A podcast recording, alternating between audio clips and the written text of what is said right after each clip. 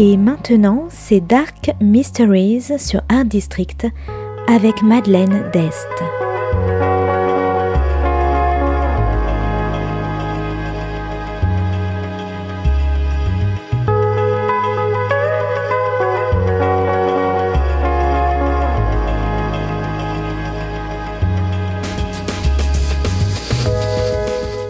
Welcome to Dark Mysteries, a book review show devoted to crime, mysteries, thrillers, and the dark side of human nature. I'm Madeline Diest. Join me as I talk about great books in the crime and mystery genre. Today's book is What You Did by Claire McGowan, published by Thomas and Mercer in 2019. Today's book is all about friendship, marriage, and who to believe. Alison has the perfect middle class life. She lives in a nice house outside London with her lawyer husband and two children at exclusive schools.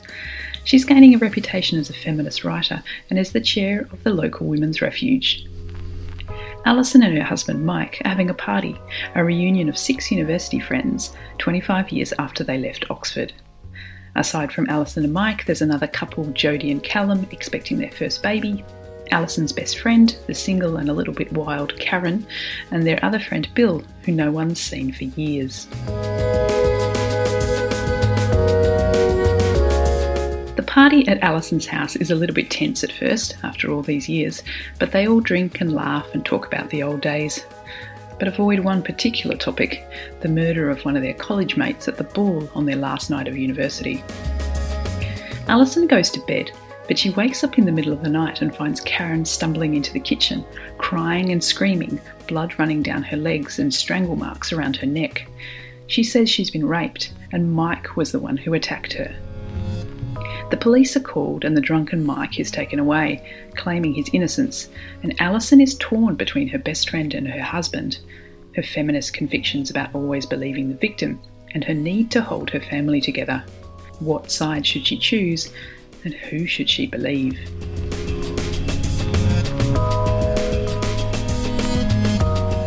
What You Did is a book which shocked me to the core.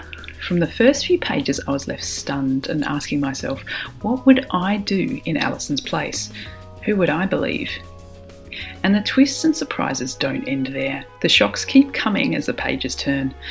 I don't want to spoil this book for anyone, but as Alison delves deeper into trying to understand what happened, she finds out that her life is built on lies, more than she ever realised.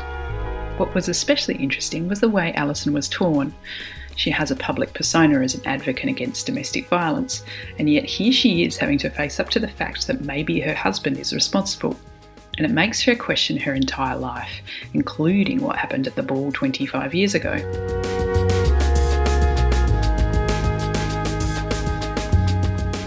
Fact, I struggled with Alison's reactions and behaviours. I almost found myself yelling at her in the book when she makes some rather strange decisions. But then again, this whole scenario is a very difficult situation. And then there's the way you'd hope you'd react, and then there's the way you might actually react, which is nothing like the moral person you hoped you'd be, which is what happens to Alison. One of the other interesting parts about what you did is how almost all the characters in the book are flawed. Each one of the friends has their own ghosts and agendas, well, all except for one of them.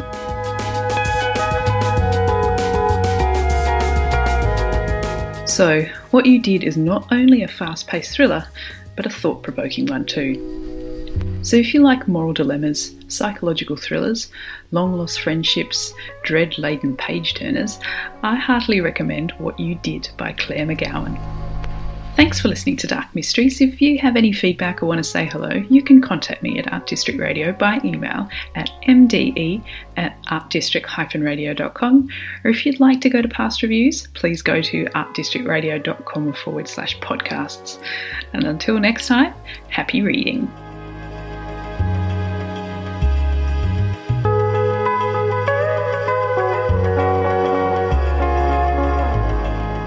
C'était Dark Mysteries sur Art District, la chronique en anglais de Madeleine Dest qui nous vient directement d'Australie.